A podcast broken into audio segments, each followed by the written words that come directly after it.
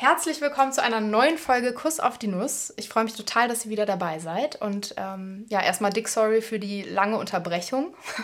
Leben ist dazwischen gekommen, also Umzug, Bachelorarbeit und äh, andere Themen und Dinge. Und deshalb freue ich mich heute umso mehr, dass wir die neue Folge jetzt hier aufnehmen. Ich habe wieder einen ganz tollen Gast am Start, den ihr auch schon alle kennt. Und also zumindest die, die die Folgen schon gehört haben, die alten. Und äh, vor allem geht es heute um ein Thema, das ähm, mir auch ganz, ganz doll am Herzen liegt. Und zwar ist es der Kontaktabbruch zu den eigenen Eltern, beziehungsweise auch so das Verhältnis zu den eigenen Eltern und äh, wie man eben damit umgehen kann.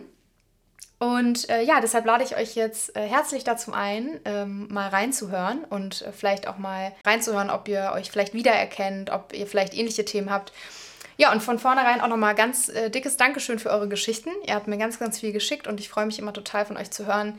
Ähm, davon gibt es heute auch einige HörerInnen-Nachrichten. Ja, und jetzt viel Spaß mit der neuen Folge. So, hallo Noah, herzlich willkommen. Hi Maria. Freut mich, dass wir es geschafft haben. Wie geht's dir denn heute?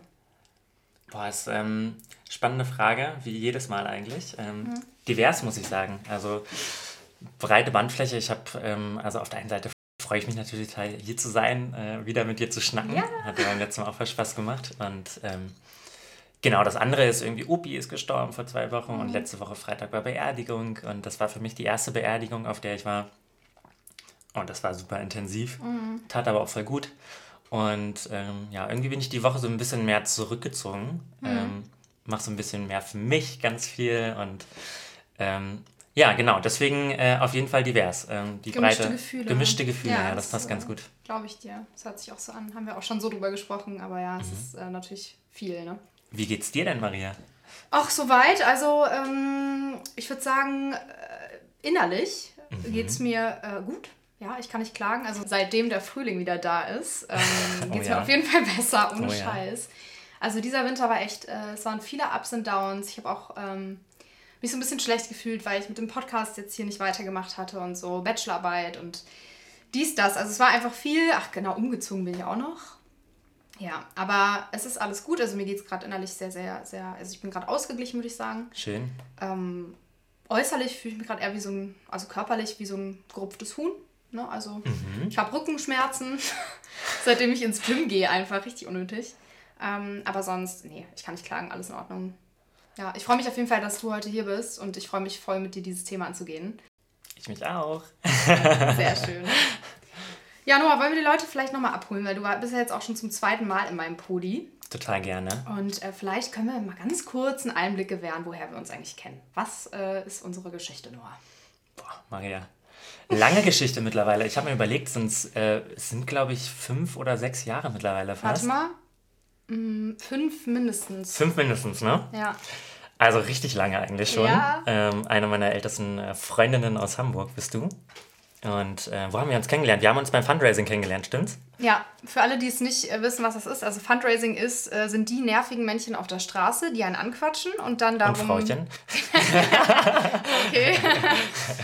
Äh, ja, richtig. Ähm, die, die einen anquatschen auf der Street und ähm, dann irgendwas von einem wollen. Für einen guten Zweck natürlich ähm, möchte ich dazu sagen. Und das äh, war auch ein ganz toller Job, als man so jung war, aber dann irgendwann. Crazy Bubble auf jeden Fall, in der ja. wir da unterwegs waren. Also es war echt ein Tunnel, muss man sagen. Auf ja. jeden Fall. Ja. Nee, äh, genau. Und dann haben wir nochmal zusammen im, dann haben wir zusammen gewohnt erstmal. Das war auch eine ganz wilde Zeit. Also da bist du nämlich gerade nach Hamburg gezogen und ja. dann bist du erstmal bei mir mit in die WG rein. Ja. Geile Zeit. Geile Zeit, aber auch komplett verstrahlte Zeit. Richtig verstrahlt. also ja, Ihr könnt euch sicherlich denken, naja, egal. Auf jeden Fall. Und danach haben wir nochmal zusammen in einem, äh, in einem Callcenter gearbeitet. Das war auch schon wieder wild, nur da waren wir auch so ein bisschen lost irgendwie, ne? Äh, naja, ich würde nicht sagen lost. Also das war für mich ja, ich kam ja aus dem Ausland wieder. Ne? Ja. Und für mich war das irgendwie eine total schöne Zeit, weil vorher, muss ich sagen, war ich auch echt noch viel am Suchen in Hamburg. Also nach einer langen Beziehung, dann irgendwie mhm. raus aus der Beziehung. Das erste Mal das große Leben in der Großstadt erleben. Und das war erstmal so eine richtig wilde Zeit, das äh, hatten wir ja gerade schon irgendwie angeschnitten. Aber danach war ich dann im Ausland, als ich wieder zurückkam. Da waren wir dann äh, zusammen im Callcenter und ich muss sagen, äh, das äh, ja, klingt erstmal immer nicht nach dem erfüllendsten Job und war es auch nicht, wenn wir ganz ehrlich sind. Nee, nee war es nicht, aber für mich war es irgendwie voll schön, weil ich in der Zeit meine gesamten Kapazitäten eigentlich voll auf mein soziales Leben konzentrieren konnte. Ne? Also ich habe irgendwie, ich kam aus dem Ausland wieder und ähm, habe dann das erste Mal mich so richtig danach zu Hause gefühlt in Hamburg. Mhm. Als mein Zuhause, als mein eigenes Zuhause. Schön, dass du da erstmal bei mir gewohnt hast. Mit meiner kleinen WG. Boah, ey. Ja. Das ist auch wild, ey. Da, da habe ich echt ein paar, paar Monate immer irgendwo noch äh, Couchsurfing gemacht. Und davor ja irgendwie auch im Ausland und davor auch schon bei Freunden. Deswegen, das mhm. war echt eine wilde Zeit. Aber ich fand das super. Das, also es war auch so eine Zeit, in der ich irgendwie voll ungern alleine war. Und äh, auch mhm. sonst halt total viel alleine war. Und mhm. das war total schön, dich dann bei mir zu haben, muss ich echt sagen. In deinem Dreamzimmer auf jeden in Fall. In meinem tollen Zimmer, Alter. Never forget. Naja, auf jeden Fall, wir kennen uns von verschiedenen Jobs und äh, wir haben zusammen gewohnt schon. Also wir haben echt eine lange Geschichte, um das mal so zusammenzufassen.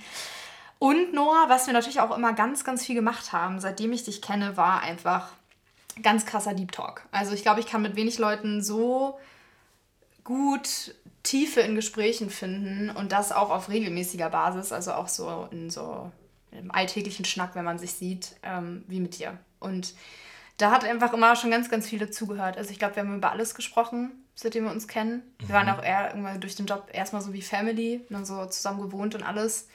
Ähm, ja, und ein Thema, was da natürlich bei uns beiden noch immer wieder hochgekommen ist, worüber wir uns auch jetzt noch regelmäßig unterhalten. Stundenlang. Stundenlang und aufregen und äh, ja, manchmal einfach die, die Krise bekommen, teilweise, ähm, sind auf jeden Fall Eltern oder das Thema Eltern einfach, könnte man so sagen. Oh ja, ist, glaube ich, einer der intensivsten und ja, prägendsten Themen, die man irgendwie ja, besprechen kann. So, ne? Also ja. wir sind unsere Eltern. Ne? Ja. Also sie sind ein Teil von uns. Und ähm, wir sind natürlich noch mehr, aber wir sind auch unsere Eltern. Und ja. Ich glaube, es gibt keine anderen Menschen, die einen so stark prägen wie die Eltern. Das ist einfach Fakt. Ähm, ja. Außer man ist nicht bei seinen Eltern aufgewachsen. Ähm, ich glaube, das äh, wäre dann noch ein anderer Schnack. Aber wenn man äh, irgendwie mit seinen Eltern groß geworden ist in der ersten Lebensphase, dann ist das einfach, ja. Super prägend. Super also es gibt prägend. nichts Prägenderes. Richtig. Und, Und ähm, es ist halt im Endeffekt auch so, sind es die ersten Beziehungen oder die erste Beziehung, wenn du, sag ich mal, nur einen Elternteil hast, die man führt. Also es ist deine erste Beziehungserfahrung auf dieser Welt und die prägt dich gefühlt, ja, für immer, weiß ich, also lange. Ne? Also schon dein ganzes Leben ich lang. Ich würde schon ganz klar sagen, für immer. Ne? Wir ja. lernen alles, äh, was wir sozusagen irgendwie ähm, an sozialen Interaktionen irgendwie lernen, ja. ganz äh, früh als Kind, äh, die prägen unser gesamtes Leben. So, ne? Und das ist halt auf, ich finde das auch immer so paradox, ne, weil wir können uns halt nicht bewusst daran erinnern, an vieles, ja. was zu der Zeit passiert ist, aber es prägt uns am meisten. Und das ist, glaube ich, so, äh, so ein riesen Geheimnis, äh, um das sich dann so dein ganzes Leben immer dreht. Und es geht immer darum, irgendwie dieses Geheimnis zu lüften. So, ne? Also ganz oft, also ich weiß nicht, wie es bei dir ist, aber in letzter Zeit äh, setze ich mich auch viel intensiver mit der Thematik auseinander. Und doch, ich weiß, wie es bei dir ist, natürlich. äh, ähm, Genau, und das ist so spannend, weil man jagt die ganze Zeit sozusagen diesen frühen Jahren irgendwie hinterher, was genau ist da ja, passiert. Ich glaube, wenn man, so, ne? wenn man, ja. vor allem wenn man Themen hat, ne, damit. Also ich glaube, dass ja. Äh, viele, die, sage ich mal, eine coole, ähm, groß, überwiegend große, coole Kindheit hatten mhm. ähm, und ein gutes Verhältnis zu ihren Eltern, dass das für die im Alltag vielleicht einfach gar nicht so Thema ist. Ne? Also dass die sich gar nicht so tief mit ihren Beziehungen und äh, Traumata oder was auch immer auseinandersetzen müssen, weil, ähm, weil vielleicht alles gut war, so zum größten Teil. Ne? So und ähm, ja, aber wir zwei haben da auf jeden Fall schon immer. Ist auch eine Frage des Anspruchs, finde ich auch. Also ist auch eine Frage des Anspruchs, ne? Weil auch Menschen, die, sage ich mal, total heile Familie irgendwie ja. hatten und ähm, da gesunde Mechanismen entwickelt haben, so, ähm, auch da gibt es natürlich welche von, äh, äh, die sagen, ey, ich finde das mega spannend und ich habe voll Bock, das irgendwie bewusst zu erleben, so, ne? Und nicht nur ähm, unbewusst alles zu konsumieren, ne? Was Auf dann jeden Fall. Ja. Und ähm, ja, wie, wie wir schon gesagt haben, also es ist ja auch, deine Eltern prägen dich ins, bis ins hohe Alter. Und ich finde gerade ähm, seitdem, also gerade in unserem Alter, ist es irgendwie ein Thema, mit dem man sich immer mehr und intensiver beschäftigt. Mhm, so, warum mhm. bin ich so, wie ich bin? Was habe ich für Muster? Ähm, was habe ich vielleicht für Ängste, woher kommt das? Und ganz, ganz, ganz oft hat es einfach mit der frühen Kindheit bzw. mit den Eltern zu tun. So wie wir uns verhalten, was für Leute wir anziehen, was für Beziehungen wir führen. Vor allem das, ne? also Freundschaften und vor allem natürlich auf der Liebesebene. Ähm, da wird es mal ganz intensiv in da der Regel, ja. ganz intensiv. ja, dieses innere Kind, ne, so als ein Stichwort, so innere Kindarbeit ist irgendwie ja. total anerkannt, als, also dass das einfach ja, einer der wichtigsten psychologischen Themen ist, wenn es darum geht, äh, menschliche Interaktion zu verstehen. So, Willst du ne? jetzt schon wieder einen Shoutout an Stefanie Stahl in meinem Podcast geben, oder? Nee, gar nicht. Innere Kindarbeit ist jetzt mal, deswegen habe ich das sein gelassen. das war ja Alles gut, ich bin, ich bin großer Fan auch. Aber es war ja echt, also es sind ja viele Menschen und viele Psychologen und viele professionelle Menschen, die sich damit auseinandersetzen, ne? mit dieser inneren Kindarbeit. Ja, richtig. Und äh, gerade weil das bei uns beiden noch immer ein Thema war oder auch weil wir uns darüber unterhalten haben, schon ganz, ganz viel und immer noch, ähm, dachte ich, dass die Folge vielleicht für uns ganz, ganz passend ist. Und zwar geht es ja heute ähm, um ja, erwachsene Kinder oder einfach ja, Kinder, die den Kontakt zu ihren eigenen Eltern abbrechen. Mhm. Oder einfach Kontaktabbruch zu den eigenen Eltern. Und das ist natürlich ein ganz, ganz krass emotionales Thema. Ähm, ich habe das Gefühl, dass da auf jeden Fall zu wenig drüber gesprochen wird. Also vor allem, also klar, mit Freunden und so habe ich da schon immer viel mit drüber gesprochen, aber gesellschaftlich war das, habe ich da nie was von mitbekommen.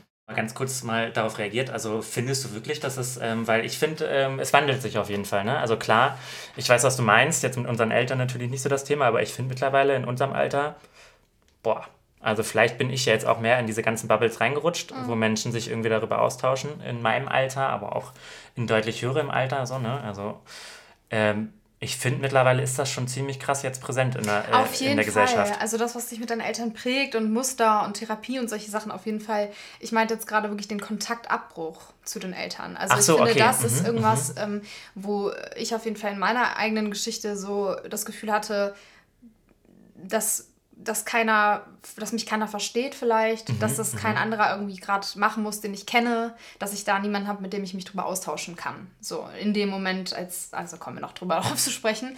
Ähm, aber genau, da hatte ich das Gefühl, ich stehe so ein bisschen alleine damals da, beziehungsweise dass da einfach noch zu wenig drüber gesprochen wird.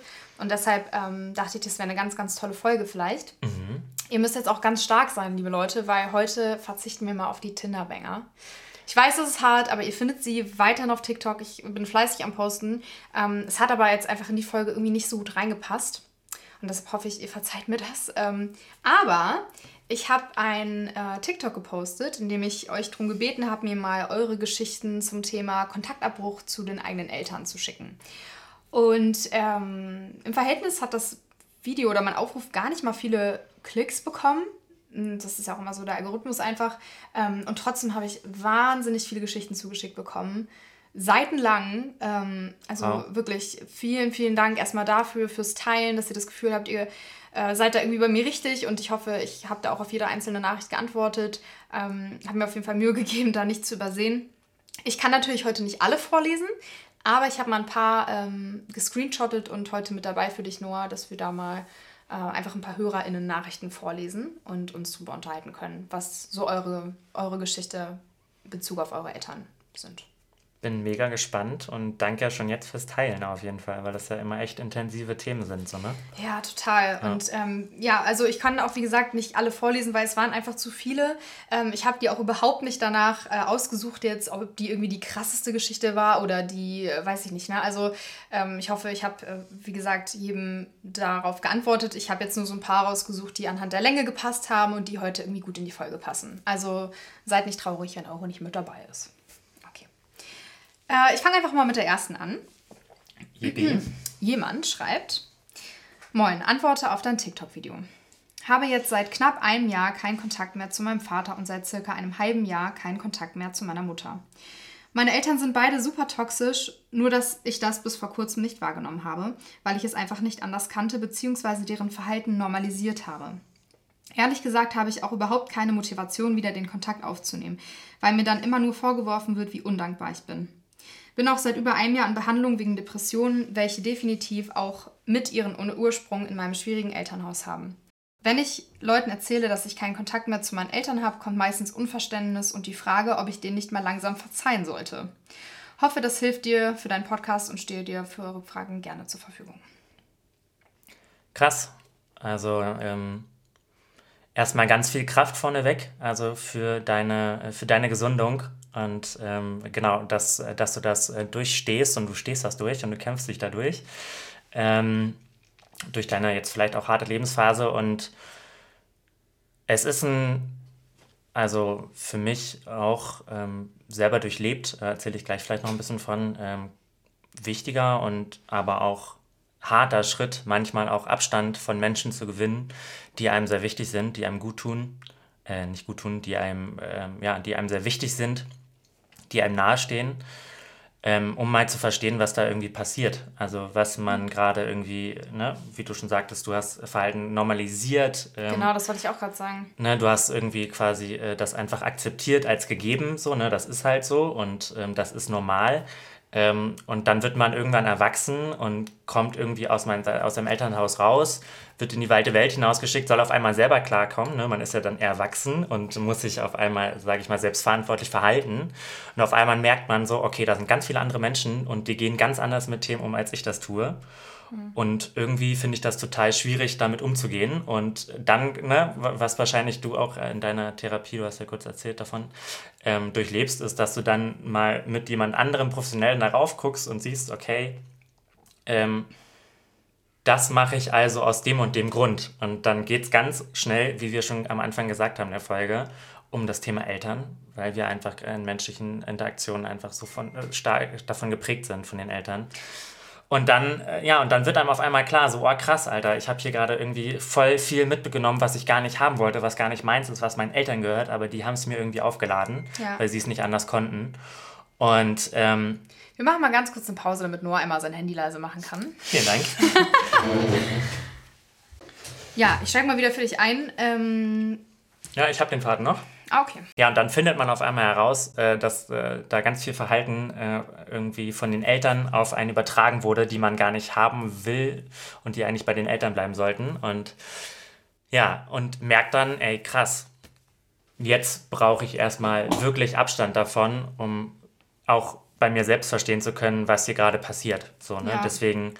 Also und auch, dass ähm, die Person schreibt, dass sie seit über einem Jahr in Behandlung ist wegen Depressionen welche definitiv auch ihren Ursprung in dem schwierigen Elternhaus haben. Das, das glaube ich auch. Also, dass vor allem ähm, Ängste und, und Depressionen, ne, man kann nicht immer alles, sage ich mal, nur auf die Eltern schieben, aber wer macht das schon? Also eigentlich versucht man seine Eltern ja immer in den Schutz zu nehmen, eher. Ne? Also es gibt viel mehr Leute, die irgendwie das Verhalten ihrer Eltern, würde ich sagen, tolerieren und noch gut reden, anstatt zu sagen, ihr seid äh, an allem schuld, was ich jetzt habe, so, ne? Und ähm, das finde ich auch ganz, ganz wichtig, nochmal zu verstehen, dass das so weit gehen kann, dass man dass man sein Kind oder dass das Kind durch das Verhalten der Eltern, ob es im frühen oder im späten äh, Verlauf des Lebens ist, einfach so prägen kann, dass solche Krankheiten entstehen. Ne? Also auch daraus. Und ich finde es ganz, ganz stark, dass ähm, die Person hier auch jetzt in, in Therapie ist und ähm, ja, in Behandlung ist und hoffe einfach, dass das hilft und dass ähm, sie da, da die Person irgendwie ihren Frieden mitgeschlossen hat. Ne? Also da mit dem Kontaktabbruch. Voll. Und also nochmal ganz kurz, um da, auf das einzugehen, was du gerade gesagt hast, finde ich auch voll spannend, weil ich glaube, darin liegt immer so diese gesellschaftliche Ächtung, äh, in dem, äh, dass man halt denkt so, okay, du gibst deinen Eltern die Schuld, ne, ähm, du, äh, dass du jetzt irgendwie gerade nicht ähm, ja, leben kannst, wie du das möchtest und dann äh, da, ne, du bist negativ eingestellt. Also sowieso Depression ist ja nochmal ein Thema für sich, so, ne, wenn es irgendwie darum geht, mit diesem Positive Thinking dann auf jeden Fall mal in den äh, Gegenpart zu gehen und zu sagen, okay, es ist gerade nicht alles gut und das auch einfach zuzulassen. Da sind ganz viele Menschen dann schon überfordert, das ist nochmal ein anderes Thema, aber ähm, um den Punkt nochmal zu machen, es ist völlig verständlich, dass man, wenn man merkt, so, ich bin hier gerade richtig krass mit etwas verstrickt, mit dem ich nicht im Reinen bin, dann auf jeden Fall mal eine Position einzunehmen, wo man eine Übersicht gewinnt über diese Verstrickung und die dann auch mal auflösen kann. Dafür ist das, ne, diesen Schritt zurückgehen und zu sagen, Mama, Papa, auch wenn ich euch lieb habe, ne, also ich brauche gerade Abstand, so, ich muss gerade mal den Kontakt abbrechen, weil ihr mich tatsächlich in eurem Verhalten immer so krass in Sachen reintriggert, in die ich gerade nicht mehr rein möchte. Ja. Und dann ist es halt voll gut, dass du das machst. So und voll wichtig. Und es ist natürlich irgendwann auch wieder wichtig zu sagen, hey, ähm, ich gehe auch wieder rein in die Thematik und gewinne dich nur Abstand und schiebe alles weg.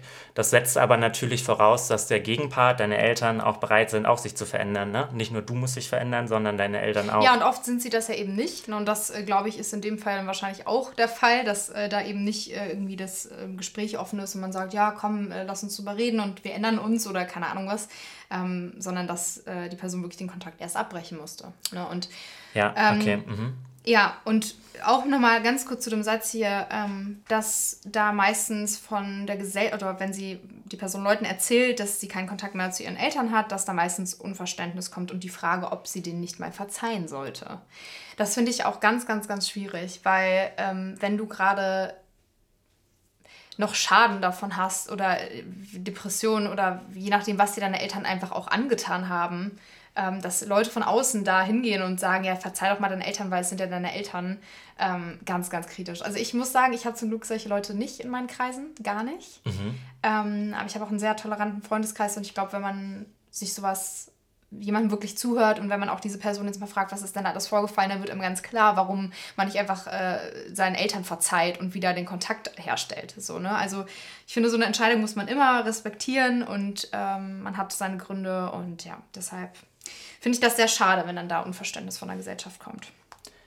Ja, und äh, zuletzt nochmal gesagt dazu, ne, ist halt einfach auch, es fällt, glaube ich, niemandem leicht, seinen Kontakt abzubrechen Richtig. zu den Eltern. Also das ist immer eine Entscheidung, die nicht einfach mal leicht getroffen wurde. Und das wurde. ist das Schwerste, was du mitunter machen kannst. Also und das einfach mal zu respektieren, ganz kurz zu verstehen, da ist irgendwas Krasses hinter, was auch immer es ist, aber da ist irgendwas Krasses, das finde ich, ähm, ja, ja. sollte eigentlich jeder Mensch tun, ähm, wenn es äh, dann äh, sowas rauskommt, so, ne? dass der andere irgendwie die Eltern gerade nicht mehr ähm, hören und sehen kann. Ja. ja. Und was ich auch ganz wichtig finde, dazu nochmal ist, ähm, ich finde es einfach fast schon echt richtig dämlich, äh, quasi das, das Kind zu fragen, oder das, äh, auch wenn es erwachsen ist, ne, oder die Person zu fragen, ja, warum hast du denn keinen Kontakt mehr zu deinen Eltern? Das sind doch deine Eltern.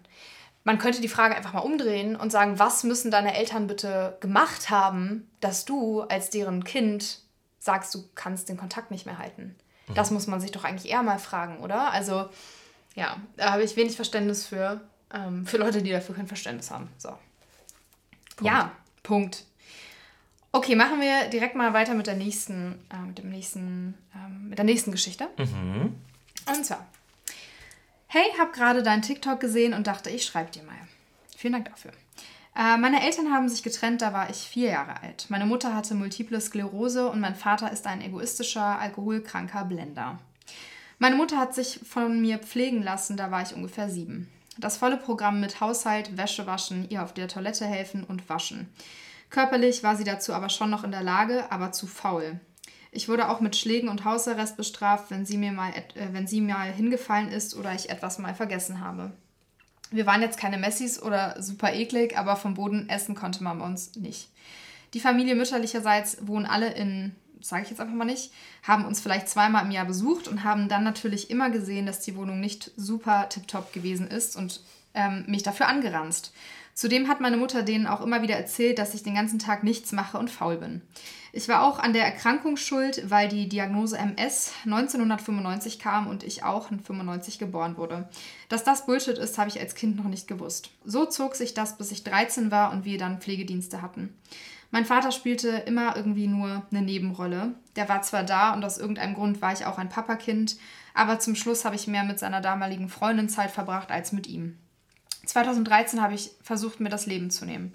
War dann neun Monate in einer Klinik und habe da den Kontakt zu ihm abgebrochen.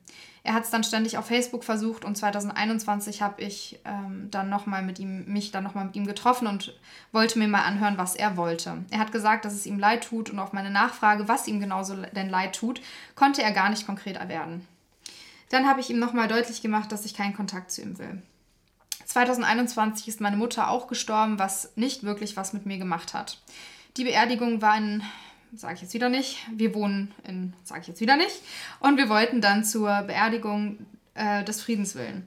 Wir hatten absolut kein Verlangen, das für unsere Mutter zu tun, aber der Terror, den die restliche Familie gemacht hätte, wäre die absolute Hölle gewesen. Und dann kam der kranke Wintereinbruch im Februar. Wir kamen nicht mal mit dem Auto vom Hof, weil der Schnee so krass war. Als wir dann Bescheid gegeben haben, dass wir nicht weg können, haben sie uns den Tod gewünscht. Es gibt noch so viel mehr zu erzählen und das äh, jetzt zu komprimieren war krass anstrengend. Ähm, frag gern, falls du noch was wissen möchtest. Bah. Ach so, Nachtrag. Gesellschaftlich habe ich das Glück, dass die allermeisten Leute, die mit meiner Story in Berührung kommen, alles absolut nachvollziehen können. Liebe Grüße. Ja, krass. Also das ist gerade, das löst gerade voll irgendwie so einen Druck auf meiner Brust aus, so. Also voll so ein Schwermut. Ähm, ja, weil ja, das ist mal ein Beispiel, wie es auch richtig, richtig kacke laufen kann, wie man richtig viele Steine in den Weg gelegt bekommen kann. Also für von Anfang, von Anfang an. Seit man klein ist. Und also. Ich finde es auch ultra es hart. Ist, es ist wirklich unglaublich schön, dass du immer noch da bist auf dieser Welt, dass du deinen Lebensmut anscheinend wiedergefunden hast.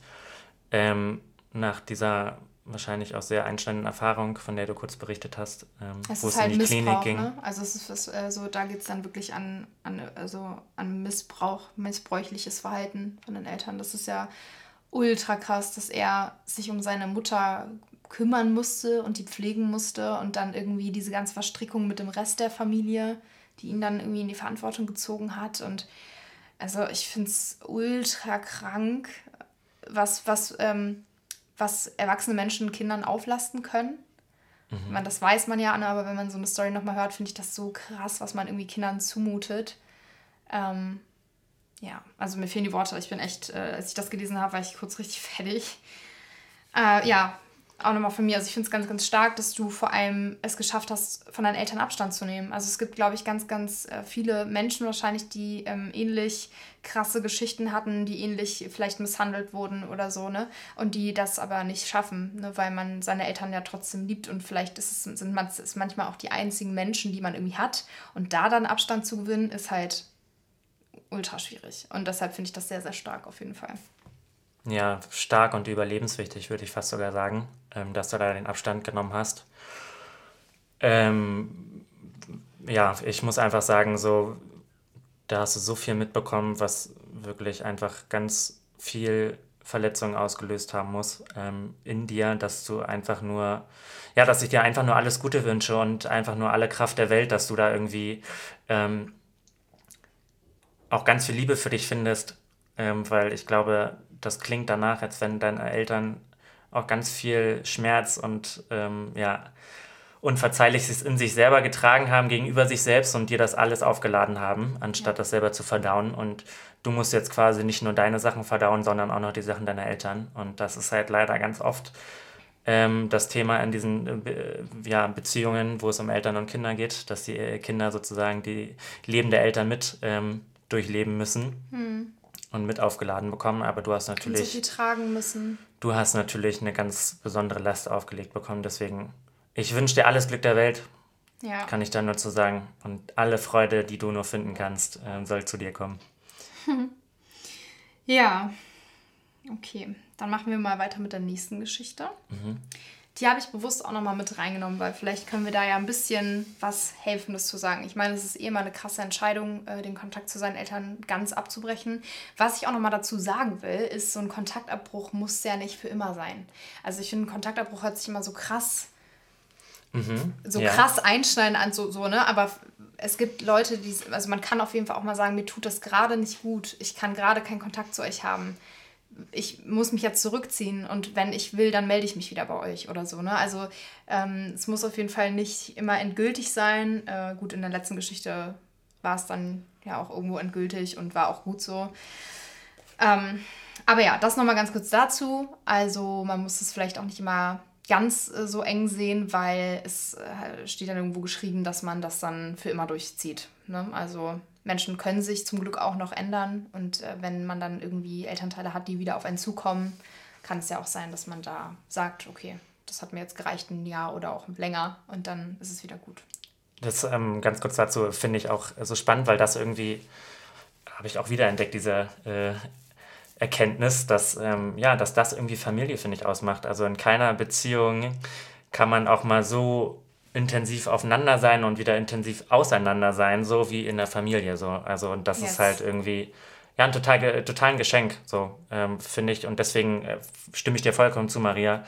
So ein Kontaktabbruch muss auf keinen Fall auf ewig sein und ist manchmal total gesund.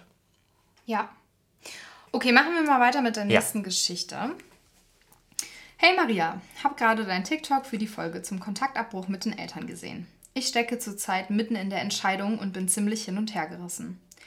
Meine Eltern hatten in meiner Kindheit häufig sehr laute Auseinandersetzungen, Auseinandersetzungen Mein Papa hat meine Geschwister so gut behandelt und mich, als wäre ich nicht gewollt. Dadurch hat sich in meiner Jugend eine Depression entwickelt, mittlerweile chronisch und ich kämpfe seit sieben Jahren. Ich war vor kurzem in der Psychiatrie deshalb mein allererster Aufenthalt und ich hatte sehr viel Zeit, um mir über das Thema Gedanken zu machen. Meine Mama hat selber Depressionen, war auch in der Klinik, aber denkt, nur ihre Depression ist die richtige und die wahre. Als ich in der Klinik war, hat sie mir oft das Gefühl gegeben, ich wäre nicht krank genug, um dort zu sein. Sie hat ständig die Klinik schlecht gemacht und mir die Sache echt nicht vereinfacht. Zudem hat sie meist mit meiner Schwester über mich gesprochen, aber nie mit mir, was mich sehr verletzt hat. Ich habe während der Klinikzeit auch viel über meine Kindheit gelernt. Ich will nicht sagen, dass meine Eltern alles falsch gemacht haben und alles schlecht war, aber es hat halt viel mit mir gemacht und viele Themen, die für mich so emotional waren, wurden einfach totgeschwiegen. Generell sind meine Eltern super kalt und geben kaum Liebe. Sie würden nie sagen, dass sie stolz auf einen sind und genau das ist der Punkt. Egal was ich mache, sie lassen mich immer spüren, dass es ihnen nicht passt. Ich wohne noch in der Nähe von daheim und will im Sommer nach so und so ziehen, ungefähr 400 Kilometer weg. Meine Mama sagt plötzlich, ich wäre doch zu krank, um wegzugehen. Ich bin wirklich äh, am Abwägen. Ich liebe meine Eltern wirklich, aber oft geben sie mir ein richtig schlechtes Gefühl und ich glaube, dass sie mich auch ein bisschen vom Heilen abhalten. Ich kann mir ein Leben ohne sie nicht vorstellen, aber mit ihnen zieht es mich einfach meist runter. Ich erzähle immer viel, aber sie kommunizieren kaum und antworten mit hm und okay. Das war's.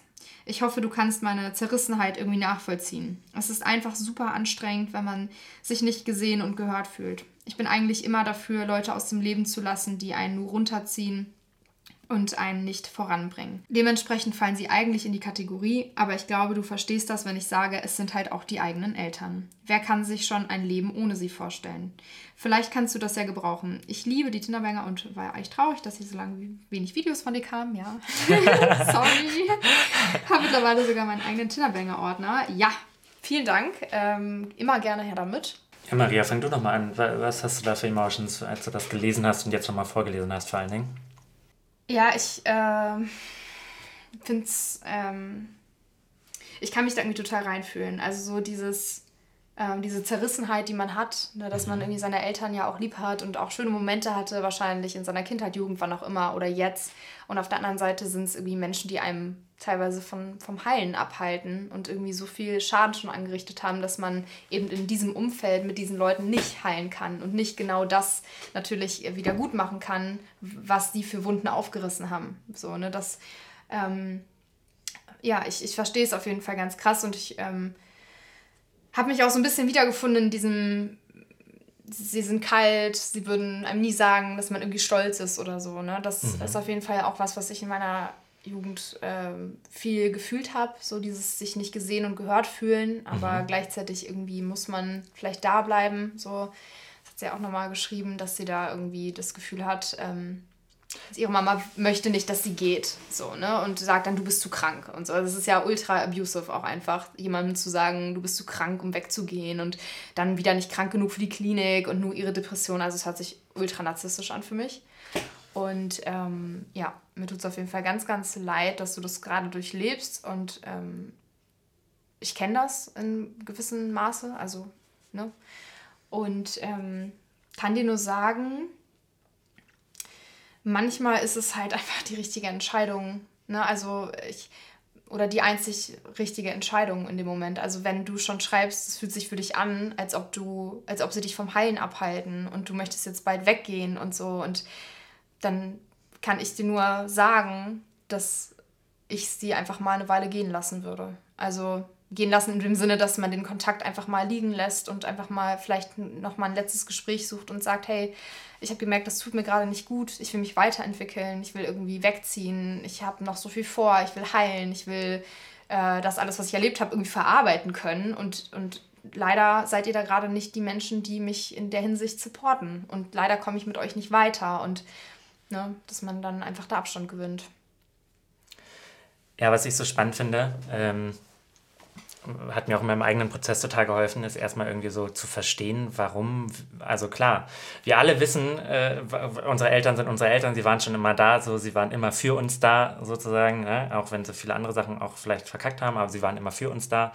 Ähm, Und deswegen ist es total verständlich, dass ich mal, äh, also ne, die äh, Beziehung zu meinen Eltern jetzt nicht einfach mal irgendwie pausieren oder abbrechen kann. Voll. Also das ist ja irgendwie so, das können wir alle total nachvollziehen.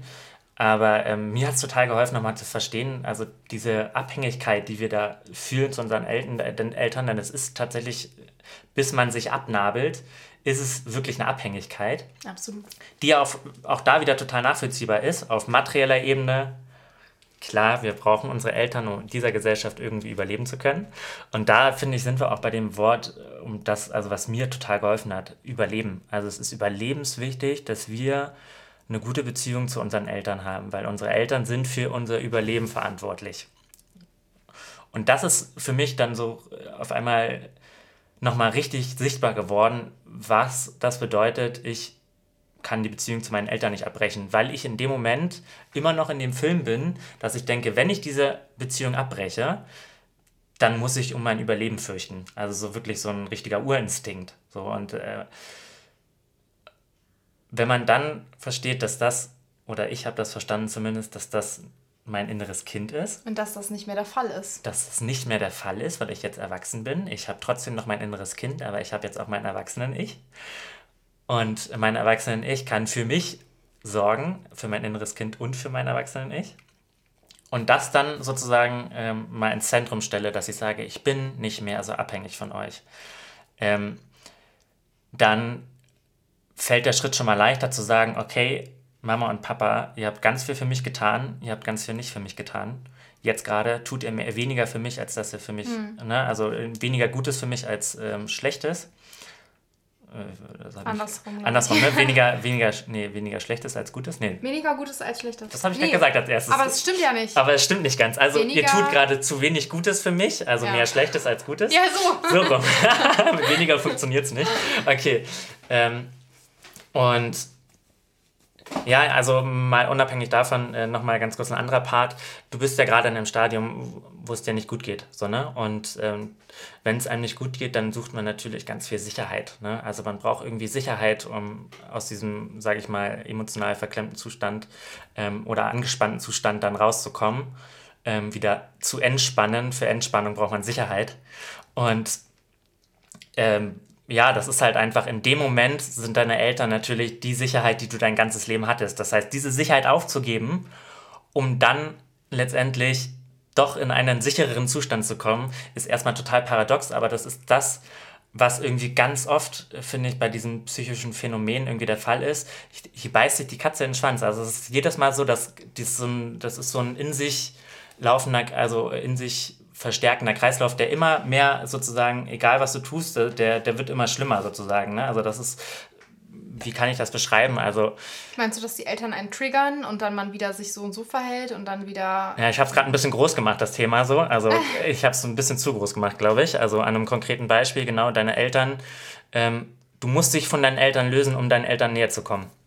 So, ne? Das ist irgendwie das ähm, Paradoxe daran, ähm, weil du erstmal dich finden musst und nicht deine Eltern, ähm, damit du dann sozusagen auch in Beziehung zu ihnen treten kannst. Weil im Moment seid ihr in einer Abhängigkeit und äh, du bist ganz viel deine Eltern und äh, die Eltern leben irgendwie ganz viel zu, äh, in, äh, in der Beziehung zu sich anstatt zu dir. Und deswegen ist es erstmal total wichtig, dich selber zu finden. Und dich selber finden kannst du nur, wenn du sozusagen auch mal diese Abhängigkeiten löst und guckst, wer bin ich denn Richtig. dann? So, ne? Ja. Genau, absolut. Und ähm, was ich auch nochmal äh, ganz, ganz wichtig finde, ist, ähm, sie hat ja geschrieben, dass sie normalerweise dafür ist, Menschen, die einen runterziehen, zurückhalten, was auch immer, auch einfach mal gehen zu lassen. So. Und jetzt ist es natürlich Familie. Und mhm. ähm, wir haben die Tendenz dazu, was ja auch vielleicht irgendwo gut ist, Familie viel, viel mehr durchgehen zu lassen, als wir es bei irgendwem anders zulassen würden. Ja. ja? So. Mhm. Und ähm, das hat eben diese Gründe, dass es Familie ist, dass sie erst überlebenswichtig ist und so weiter und so fort. Und deshalb muss man sich natürlich bei so einem Kontaktabbruch vielleicht auch öfter, also einfach nochmal bei einer Familie, bei der eigenen Familie anders fragen, ist das jetzt eine Impulshandlung oder ist das wirklich das, was ich, wie auch immer, ne? Ist auf jeden ja. Fall eine schwierige Entscheidung, das ist das, was ich sagen will. Ähm, aber wir müssen uns auch manchmal fragen, eben genau das, würde ich das, wie meine Eltern mit mir umgehen, würde ich das bei anderen Personen tolerieren, dieses Verhalten mir gegenüber? Und da ist die Antwort ganz oft nein. Also wenn ich mir überlege, ähm, dass ich wenn ich jemanden hätte als, als Kumpel oder so, der so umgegangen ist, teilweise wie mein Vater mit mir oder meine Mama mit mir, dann wäre ich mit dieser Person nicht mehr befreundet. Die hätte ich nicht mehr in meinem Leben. Und äh, wenn, ich glaube, wenn man das manchmal so ganz klar so sagen kann, ne, dann ja. hat man die Antwort. So. Und das heißt, wie gesagt, nicht, dass das eine Entscheidung für immer sein muss. Das heißt aber gerade, dass sie dir nicht gut tun, dass du so nicht wachsen kannst, dass du so deine Traumata nicht heilen kannst. Und dann steht, stehen dir diese Menschen einfach im, im Weg für deine persönliche Entwicklung. So. Und ja, das, das finde ich, wie gesagt, nochmal ganz ein wichtiger Punkt. Total wichtiger Punkt. Unterstrichen. Ja. Ja. Mhm. Gut. Das dazu. Ich habe jetzt noch ähm, einen kleinen Abschnitt. Ähm, also mir hat noch jemand eine Geschichte geschrieben, die kann ich jetzt nicht mehr vorlesen, weil wir jetzt echt auch viel schon gesprochen haben über diese äh, krass mhm. ergreifenden Geschichten. Aber jemand hat mir ähm, am Ende seiner Geschichte nochmal so eine kleine Zusammenfassung geschrieben, die ich irgendwie nochmal mitnehmen wollte, weil ich die ganz wichtig finde. Ich weiß jetzt gerade gar nicht, ob wir darüber jetzt schon gesprochen haben, aber als ich mir die Sachen durchgelesen habe, fand ich das irgendwie total gut zusammengeschrieben nochmal. Deshalb lese ich das mal vor. Möchte auch kurz noch anmerken, dass ich es total überbewertet finde, bei der Familie zu bleiben, nur weil es die Familie ist. Wenn das einfach nur Menschen sind, die dich auf irgendeine Weise verletzen und es sich wirklich auch durch Kommunikation nicht lösen lässt, dann geh. Ich finde es so schlimm. Man muss sich so oft anhören, ja, aber es ist deine Mutter, dein Vater. Man kennt das, man kann das bestimmt klären. Oder vor allem, die wurden so erzogen, die wissen es auch nicht besser. Ähm, ich bin ja auch nicht so geworden. Es ist absolut verpönt, wenn man das macht, aber wenn die Eltern einen behandeln wie Abfall, ist das okay so. Also wenn es noch Rückfragen geben sollte, aus irgendeinem Grund, dann bin ich offen und ja, liebe Grüße. Ja, das fand ich nochmal irgendwie ganz cool zusammengefasst. Ne? Also du musst nicht bei deiner Familie bleiben, weil es deine Familie ist. Und ich glaube, das haben wir gerade auch schon ein paar Mal gesagt, irgendwie mit anderen Worten. Ähm, ja, und man kann sich einfach nicht alles bieten lassen. Und ähm, nur weil jemand dein Vater ist oder deine Mutter, ähm, das, das macht ganz viel und ich sehe das auch bei Leuten, die eine wirklich gute Beziehung zu ihren Eltern haben. Ne, da ist das einfach ganz klar, so Mama ist Mama und Papa ist Papa und für immer und wir haben uns lieb, komme was wolle. Aber wenn dein Vater oder deine Mama einfach Menschen sind, die dir nicht nichts Gutes tun, ne? also ob es dann auch irgendwann körperliche Gewalt wird vielleicht oder ob du Misshandlungen wirklich erlebt hast, so dann ähm, sind es manchmal auch leider die letzten Menschen, die dir was Gutes wollen. So und dann ist es völlig okay, wenn man für sich die Entscheidung trifft, dass man keinen Kontakt mehr haben will. Total. Und ähm, ne, immer wieder verdeutlichen, auch wenn es gerade makaber klingt, aber das war mir nochmal total wichtig, als ich das so erkannt habe. Eltern haben eine Bringschuld. Ja? In dem Moment, wo das äh, Samenkörnchen dann da in die Ei reinschlüpft, dann hat man halt einfach was, ähm, dann hat man halt Leben erschaffen. So, ne? Und das ist halt, deswegen, ne, passt alles schon auf ähm, in dem Moment, wo das passiert, übernimmt man, übernimmt man halt Verantwortung für ein Leben, was da irgendwie heranwächst. Und das ist halt diese Verantwortung, ähm, ja, die muss man dann, sollte man als Elternteil auch an sich nehmen und da andersrum, die sollten die Kinder niemals zu sich nehmen, sondern das ist eine Entscheidung, die haben die Eltern getroffen. Mhm. Und dementsprechend gibt es von Grund auf eine Bringschuld von den Eltern und nicht von den Kindern. Und manchmal lebt sich das halt genau andersrum. Und ähm, gerade an die, gerade an die äh, Kinder und Menschen und äh, ihr wisst, was ich meine, ähm, wo das andersrum sich verhält. Bei mir war es auch eine Zeit lang so, dass ich da mich total drin verstrickt hatte. Also mir hat der Gedanke mega geholfen. Ich Magst du vielleicht einfach mal erzählen, die Leute so ein bisschen ins Boot holen? Also einfach nur so weit, ja, gerne. So weit wie du möchtest. So ich wollte gerade meinen Powersatz raushauen. Oh nein! nein, alles gut. nee, äh, total gerne. Ähm, also ich hatte auch äh, eine etwas diffuse Kindheit. Ähm, viele Geschwisterchen, ähm, eine Mama, ähm, die ich ganz so lieb habe ähm, und die trotzdem äh, ziemliche Themen mit Verantwortung hat und hatte. Und ähm, genau, ähm, hat uns dann verlassen, äh, war trotzdem noch in der Nähe danach, aber sie war nicht mehr zu Hause gelebt, als ich sechs war. Und genau, mit Papa hatte ich eine total schöne, intensive Zeit. Ähm, es wurde dann auch irgendwann so Richtung Pubertät ziemlich äh, kompliziert. Ne? Also Eltern haben ja auch immer so eine starke Phase in verschiedenen Altern. So. Manche sind super gut mit Teenies, manche sind super gut mit Kleinkiddies. Mein Papa war mit Teenies nicht mehr ganz so. also eher ein bisschen überfordert. Aber ähm, Ja, ich ähm, bin halt jetzt äh, 27 und ähm, bin im letzten Jahr ultra krass mit meinen Themen ähm, aneinander geraten, die irgendwie ähm, ganz viel mit meiner Erziehung, mit meinen versteckten Mechanismen zu tun haben, wie ich funktioniere äh, in, in äh, sozialer Interaktion, was ich halt einfach, ne, ich habe das Thema überangepasst sein, da könnt ihr mal in die andere Folge reinhören. da, ging das, da ging das auf jeden Fall die ganze Zeit darum, so, ne, ähm, dass ich diese Verhaltensmuster halt einfach ganz früh gelernt habe und auch lernen musste ähm, in meiner Kindheit und ja, das war jetzt für mich, ähm, sage ich mal, mit meinen 27 ähm, auf einmal so total, boah, so ein Brocken, der da vor mir liegt, ähm, wo ich einfach gemerkt habe, boah, heftig. Also ähm, das ist ja so viel von mir, was gar nicht meins ist, so, was meinen Eltern gehört. Mhm so, die mir das gegeben haben, ohne wirklich vielleicht bewusst darüber nachzudenken, dass sie mir das gegeben haben. Ähm, du meinst Verhaltensweise oder Traumata oder wovon sprechen wir jetzt gerade hier? Ja, genau, also mal ganz kurz super konkret Thema Einsamkeit. Also da hat auf jeden Fall meine Mama hat damit total zu tun. Ne? Das ist für mich auch ein Riesenthema. So. Mhm. Ähm, mein Papa ist dann der Überangepasste, der gar nicht in die Konfrontation gehen kann. So, ne? Und das sind halt so ähm, diese Grundverhaltensmuster, die aber in ganz vielen verschiedenen Art und Weisen so, das ist ja auch das Lustige, meistens sind so Verhalten. Also wir denken ja immer, wir sind super komplex und zum Schluss sind es dann ganz viele oder ganz wenige kleine Sachen, die man dann da ähm, ja, zum Schluss findet, die halt die Ursache für all die anderen Sachen sind, die man dann so tut. Konkret, ähm, wie gesagt, ist es bei mir das Thema Einsamkeit, dass ich auf jeden Fall so eine innere Leere in mir fühle, ähm, nicht ganz sein äh, Selbstwert ähm, ist auf jeden Fall nicht komplett ausgebaut. Ähm, ja, der, äh, der, die dann dazu führen, dass ich halt, ja, mich so verhalte, wie ich mich verhalte. So. Und das hat jetzt äh, auf jeden Fall zu gewissen Konfrontationen geführt ähm, in meinem Leben. Mit Was mir selbst.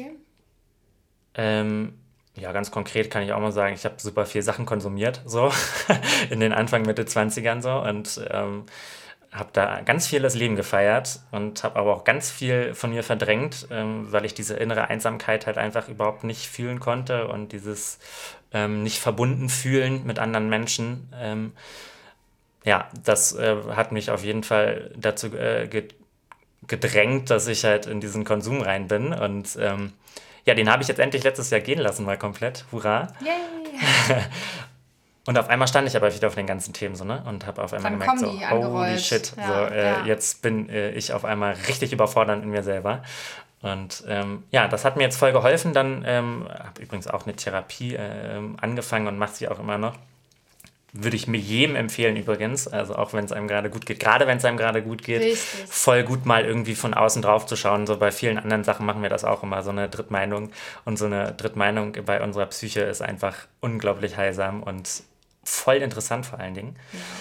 Ja, ähm, ja und währenddessen, deswegen äh, darauf wollte ich eigentlich gerade zurück, kam mir dann halt auf einmal, oh krass, was hier alles nicht mir gehört, was mir einfach übergeben wurde, ohne dass sie das überhaupt ähm, wahrscheinlich äh, bewusst gemacht haben. Und in dem Moment ähm, musste ich dann mal den Kontakt abbrechen. So, ich habe wirklich gesagt, so stopp. Ähm, ich muss jetzt hier mal äh, ganz kurz raus aus der Nummer, Hast raus aus meinen so üblichen Verhaltensweisen. Oder? Ja, ich habe das tatsächlich so, also ja, so in die Richtung. Ne? Also die wussten schon, dass ich auf jeden Fall gerade ein paar Themen hatte, äh, mhm. meine Eltern. Und dann habe ich halt gesagt, so in dem äh, Kontext, so, ey, ich brauche gerade mal Zeit für mich und kann gerade nicht mehr mit euch interagieren, weil ihr triggert ganz viel in mir. Mhm. Ähm, was für mich gerade zum einen vielleicht auch zu viel ist, aber zum anderen ähm, ja, auch gerade für mich überhaupt nicht heilsam, so, wenn das getriggert mhm. wird. Genau, und dementsprechend, ähm, jetzt habe ich mittlerweile wieder Kontakt mit ihnen, also es war jetzt nicht zu lange so, ne, aber deswegen, davon haben wir auch geredet, so ein Kontaktabbruch muss nicht auf ewig sein, so, bei mir war das halt äh, nur so ein Dreivierteljahr. Und nur ist gut so, ähm, es war auch eine lange Zeit. Ähm, und genau, jetzt geht das so langsam wieder los. Und man kann sich ja auch dabei Zeit nehmen, so, ne, also alles ich wollte dich jetzt auch nochmal ja. fragen, wie es quasi seitdem du jetzt wieder im Kontakt bist, hat sich da was geändert oder würdest du sagen, dass du jetzt einfach mehr weißt, äh, an welchen Stellen du dann wieder deine Grenzen ziehen musst oder also wie hat sich das seitdem verändert? Ja, es hat sich auf jeden Fall verändert. So, ne? Also erstmal ziehe ich jetzt ganz deutlich meine Grenzen, das hast du gerade gut angesprochen. Also es ist gar nicht so einfach, ne? Also selbst wenn man dann äh, weiß, wie es funktioniert, hat man es noch lange nicht getan. Also das ist halt so voll viel Übungssache, aber ähm, ja, ich habe halt ganz klar kommuniziert, ähm, hey Mama, Papa, erstmal, äh, guckt mal, das und das habe ich äh, im letzten halben Jahr auch erkannt und verstanden. Ähm, und das will ich jetzt einmal mit euch teilen und das tut euch vielleicht jetzt gerade weh, aber das sage ich euch trotzdem so. Ähm, das Gute ist, ich habe jetzt gerade Eltern, die ähm, da auch verständnisvoll reagiert haben drauf, so, ne? Also immer in deren Kompetenzrahmen natürlich auch so, ne? Ähm, je nachdem, ähm, also klar kann man auch mal sagen, es tut mir leid, aber ähm, Sachen verändern ist dann auch natürlich genauso schwer wie auf meiner Seite wie auf deren Seite. Deswegen mhm. geht es jetzt auch ganz viel immer wieder darum, dass äh, ich jetzt immer wieder erkenne, okay, da ist eine Grenze überschritten worden und diesmal muss ich es dann sagen, dass sie überschritten wurde. Und dann muss es natürlich, also sowohl auf meiner Seite geübt und praktiziert werden, als auch äh, auf der Seite meiner Eltern. Die müssen das auch üben und wollen. Und deswegen ähm, ja, bin ich da trotz allem, äh, trotz dass das auch viel mit mir gemacht hat und da auch viel nicht ganz super lief, bin ich total dankbar äh, für die Beziehung zu meinen Eltern. Und äh, dass es meine Eltern sind, ähm, ist auch ein, eine wichtige Erkenntnis, weil zwischendurch war ich schon auch richtig sauer. und schön, dass du, dass es jetzt irgendwie halt wieder einfacher für dich ist, ne, diese Beziehung ja. zu führen und so. Und das ist vielleicht auch nochmal ganz wichtig äh, als Learning. Ne? Also so ein Kontaktabbruch kann vielleicht auch einfach dazu führen, dass es danach besser läuft mit den Eltern. Mhm. Und ähm, dass, dass man danach mehr erkennt, okay, das und das geht für mich nicht. Das habe ich jetzt verstanden, das kann ich jetzt kommunizieren. Ob die Grenzen immer eingehalten werden, ist eine andere Frage. Habe ich auch meine Erfahrungen mitgemacht, aber mhm. ähm, ist auf jeden Fall ja, freut mich voll, dass das irgendwie dir helfen konnte, auch die Zeit da einfach für dich zu nehmen und zu sagen, sorry, bis hierhin und nicht weiter und dass es danach irgendwie angenehmer ist für die Beziehung. Ja, ja danke. Ähm, du hast gerade ein bisschen auch schon von dir angeteasert. Ähm, willst du mal erzählen, was ja, bei dir so abging, ja. abgeht? Ähm, mh, also, ich habe den Kontakt mit meinem Vater abgebrochen vor vier oder fünf Jahren oder so. Mhm. Also ja, ich glaube vor vier Jahren wahrscheinlich. Also kurz nachdem ich nach Hamburg gezogen bin und dann hier so mein Studium angefangen habe und gemerkt habe, irgendwie, ja, ich fange vielleicht erstmal von vorne an. Also ähm, meine Eltern sind getrennt und mm, ja, also mein, mein Vater und ich hatten jetzt nie ein enges Verhältnis. Ich war als Kind noch alle paar Wochen mal da, so. Ähm, aber das Hauptproblem war eigentlich, dass er eine neue Frau hatte irgendwann. Also ich möchte jetzt nicht sie als Schuldige oder so sprechen, sondern das war einfach die Story jetzt mal so aus meiner Sicht, ähm, die mich und meine Mama irgendwie gar nicht abkonnte. Ich weiß nicht, die hatte da ihre eigenen Themen, was auch immer. Auf jeden Fall war da ganz viel Wut. So, und das habe ich als Kind schon mal mitbekommen, dass diese zwei Seiten, also meine Mama versus er und seine neue Frau, ja. dass da ganz viel Hass war und ganz viel Eifersucht und ganz viel nichts, aus, nichts Ausgesprochenes ne? und so. Und das habe ich als Kind immer schon versucht so auszugleichen. Also ich habe irgendwie immer versucht so, so ähm, die Waage in der Mitte zu sein. Mhm, mhm. und äh, ja, also also im Endeffekt ähm, hat diese Frau unsere Beziehung ganz stark beeinflusst. Äh, ich hatte das Gefühl, mein Papa hat mich nicht beschützt. So. Mhm. Ähm, ich wurde schon dann früh irgendwie fertig gemacht, wenn es um meine Mama ging. Also es wurde ganz viel über meine Mama gelästert, wenn ich da war. So. Ähm, konnte dann mich da auch nicht irgendwie abgrenzen und nicht sagen, hey, das kann ich nicht oder so, ne, das will ich nicht hören, so, das ist meine Mama, das kannst du nicht, wenn du als Kind bei deinem Papa gerade bist und dann das Gefühl hast, du musst, du brauchst ihn, ne, du willst jetzt nichts gegen ihn sagen oder so. Ähm, ja, auf jeden Fall ist da ganz viel schief gelaufen. Also ich erinnere mich an so einen Moment, dass ähm, wir zu, also ich war bei meinem Vater und seine Frau hat die ganze Zeit gemeckert, dass meine Schuhe ihr nicht passen würden. Und ich hatte gerade neue, so pinke Georgs bekommen. So mhm. richtig, die fand ich ganz toll. Da war ich vielleicht so sieben oder acht oder so. Und äh, auf jeden Fall hat sie den ganzen Tag äh, Druck auf ihn ausgeübt, dass die Schuhe schlecht wären für meine Füße oder was auch immer. Also ich, ich kann es dir nicht sagen. Also es war auf jeden Fall, er wurde den ganzen Tag terrorisiert, dass das nicht geht. Warum, was ihr Problem mit meinen Schuhen waren, kann ich dir überhaupt nicht sagen. Auf jeden Fall hat er sich so bequatschen lassen und das, äh, dieses Beispiel steht irgendwie für viele andere Situationen, dass er dann irgendwann ähm, mit mir in den Schuhladen ist und dann wurden mir so weiße Riemchensandalen mit Blümchen gekauft und dann äh. wurden meine coolen pinken Georgs in den Mülleimer geschmissen. In, in den Mülleimer? In, der, in den Mülleimer, ja. Und das war im Endeffekt auch wieder einfach nur so, eine, so ein Hasszeichen oder so ein Zeichen der Ablehnung gegen halt meine Mama. So, ne? Und ja, das habe ich immer alles ganz krass gemerkt als Kind. Dann sollte mein Papa mich auf jeden Fall am Abend wieder bei meiner Mama abliefern. Ähm, und sie ist dann rausgekommen und hat sofort gesehen, meinte so, wo sind die Schuhe?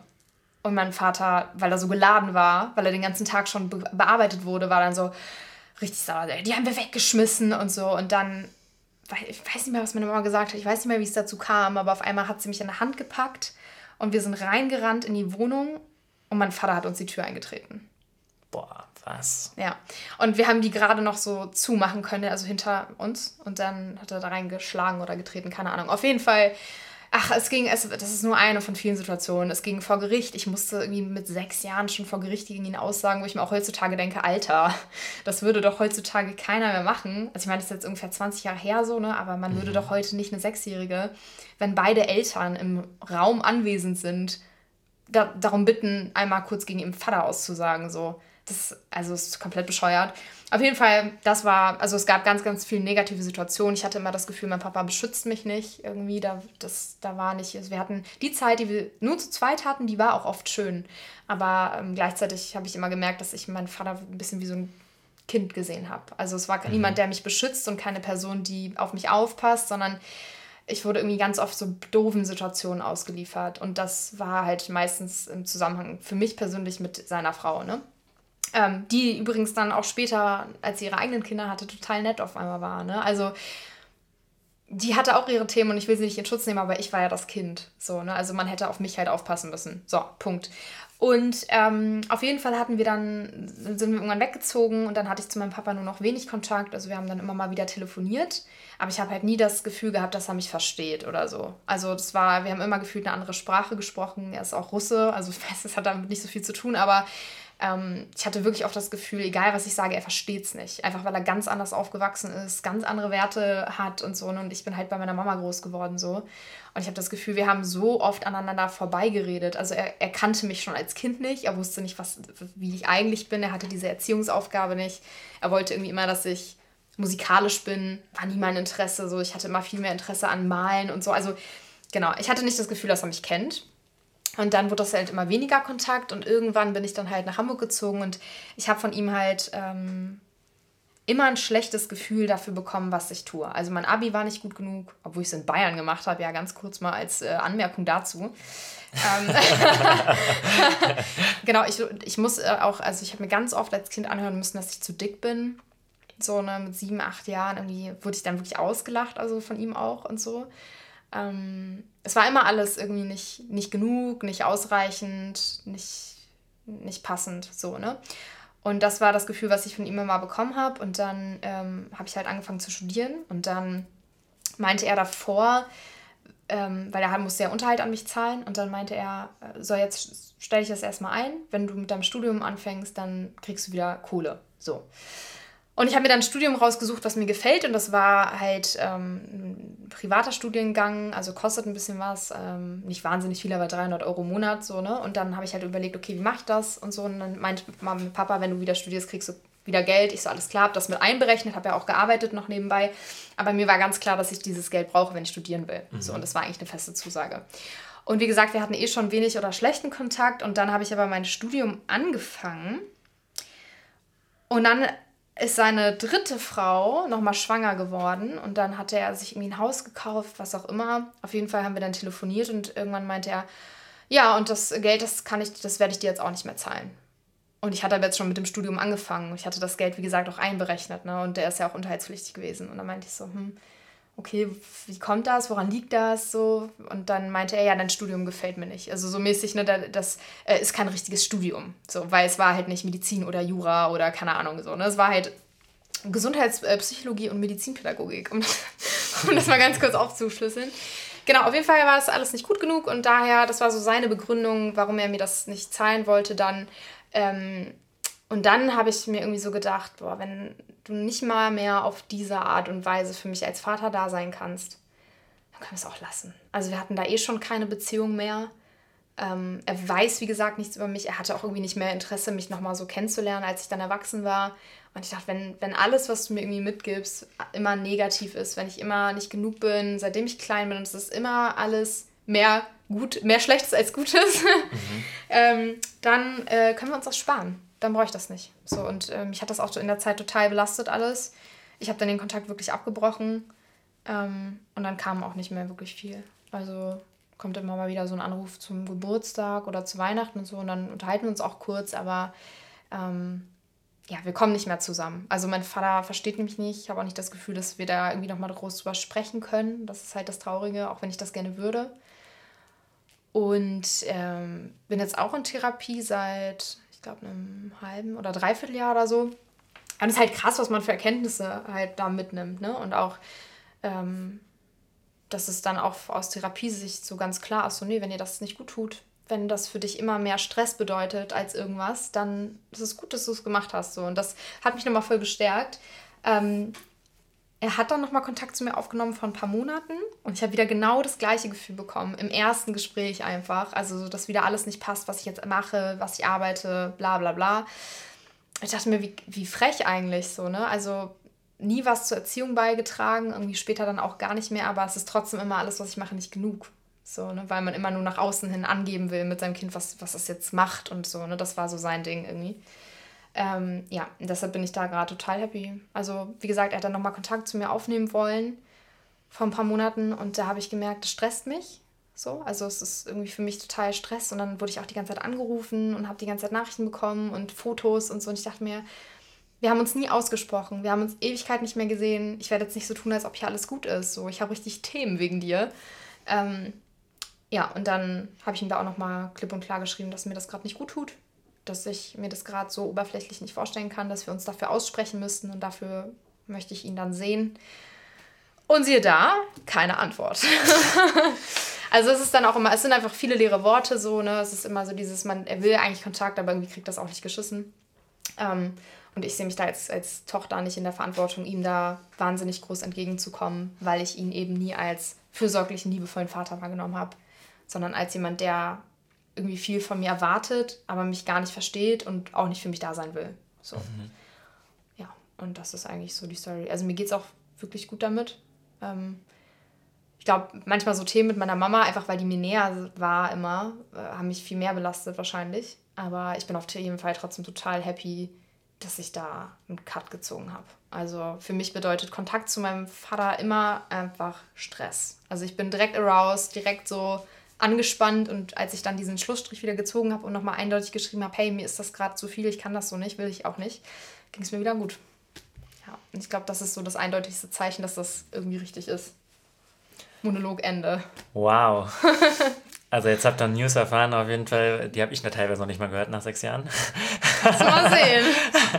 Also erstmal danke, Maria. Ähm, ja, haben wir schon öfter drüber geredet, ist einfach. Und guck, direkt wieder mein Nagelbett aufgerissen, während ich das erzählt habe, weil mich das einfach immer noch stresst. Also das ich, ist so äh, heftig, was das mit uns macht, so, ne? Also ja. das ist halt einfach, Maria, danke fürs Teil nochmal, super intens. Gerne. Ähm, und ja, also wenn ihr sehen würdet, was für eine fantastische Maus hier vor mir sitzt, dann äh, also auf jeden Fall extra stolz, äh, dreimal auf die Schulter äh, klopfen, dass, man, dass du das geschafft hast. So, ne? Und ähm, ich finde halt einfach so, ne, das ist immer nochmal genau richtig. Also du hast es eh schon super schwer gehabt in deinem Leben, so, ne? Äh, in deinem, zum, äh, zumindest in deinen ersten Jahren jetzt so, ne?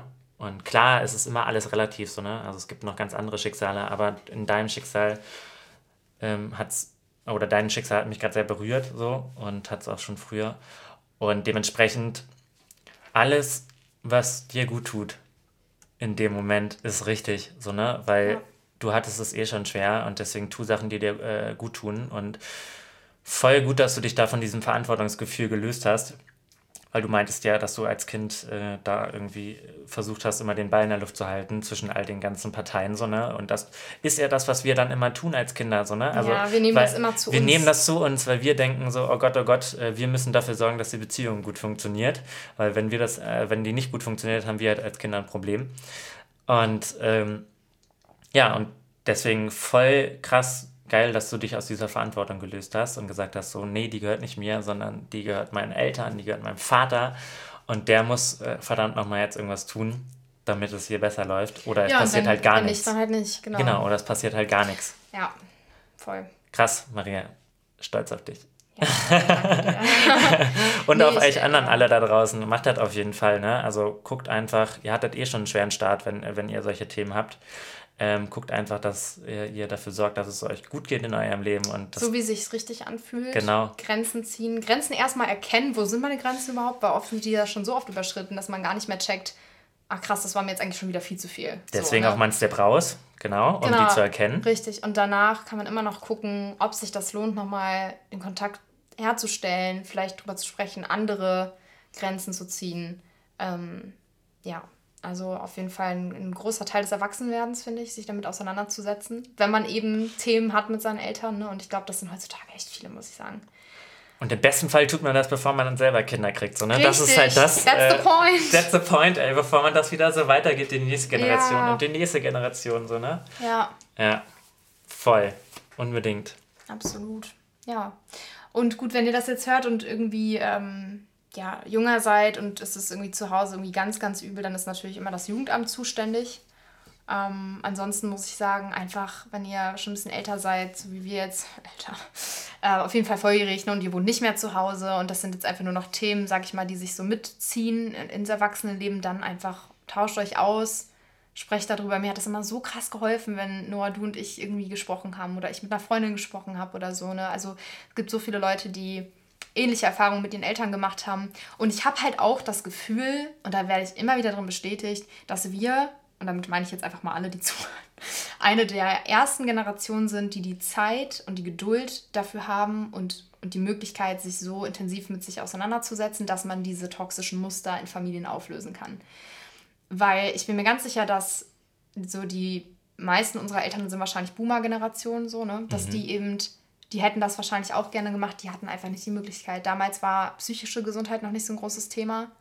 Ähm, es war irgendwie viel so Arbeit, Arbeit, Arbeit, Leistung, Leistung und so. Und ich glaube, dass genau das ein Problem ist, weshalb sich das so auf die Kinder dann aus, abgewälzt hat. Ne? Also warum so viele Schwierigkeiten irgendwie haben.